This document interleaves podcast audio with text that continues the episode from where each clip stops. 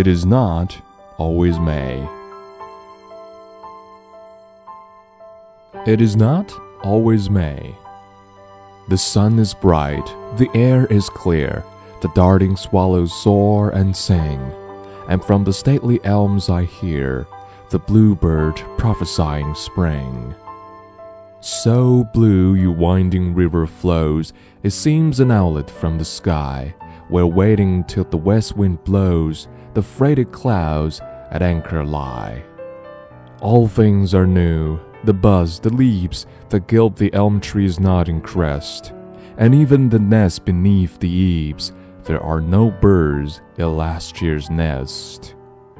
All things rejoice in youth and love, the fullness of their first delight, and learn from the soft heavens above the melting tenderness of night. Maiden, that readest this simple rhyme, enjoy thy youth, it will not stay.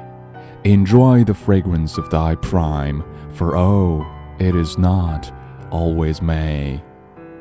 Enjoy the spring of love and youth, to some good angel leave the rest.